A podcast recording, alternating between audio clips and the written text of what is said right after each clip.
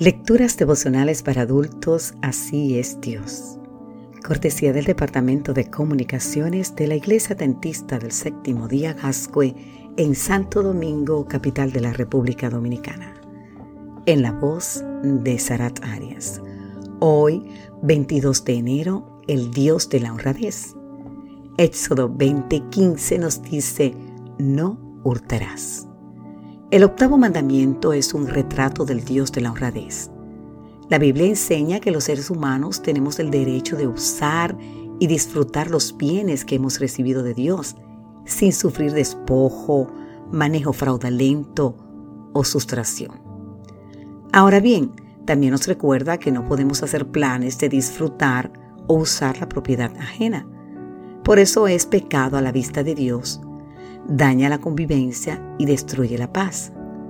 Robar, en el caso del cristiano, pone en evidencia una falta de confianza en que Dios nos suplirá todo lo que nos hace falta para vivir una vida digna.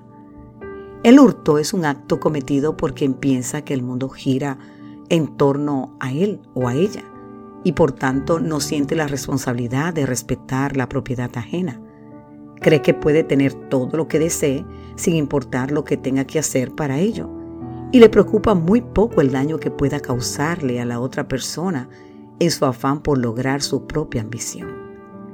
Esta forma de ver la vida es la que Dios quiere corregir con el octavo mandamiento, porque vivir así termina destruyendo todo intento de vivir en sociedad. Pocos flagelos sociales son tan despreciables como el hurto, Incluso en las cárceles son mal vistos los ladrones. Lamentablemente ya no hay solo que luchar con la delincuencia común, sino con que el hurto se practica en empresas, gobiernos e instituciones, desde pequeños robos de materiales u objetos hasta malversación de fondos. La corrupción ha tomado dimensiones epidémicas en muchos lugares del mundo. Y la codicia, ese deseo de apropiarse lo que Dios no le ha dado a uno, es una de las raíces de este mal. Al prohibir el hurto, Dios promueve la equidad social y el trabajo productivo. Cuando una persona decide obedecer el octavo mandamiento, se convence de que tiene que trabajar para suplir sus necesidades y las de aquellos que dependen de ella. Hubo un tiempo en que se pensaba que este mandamiento se aplicaba especialmente a las personas tan pobres que tenían que robar para sobrevivir. Pero hoy se conocen muchos casos de personas acaudaladas que hicieron su fortuna robándoles a otros al ofrecerles mercancías o prestarles servicios.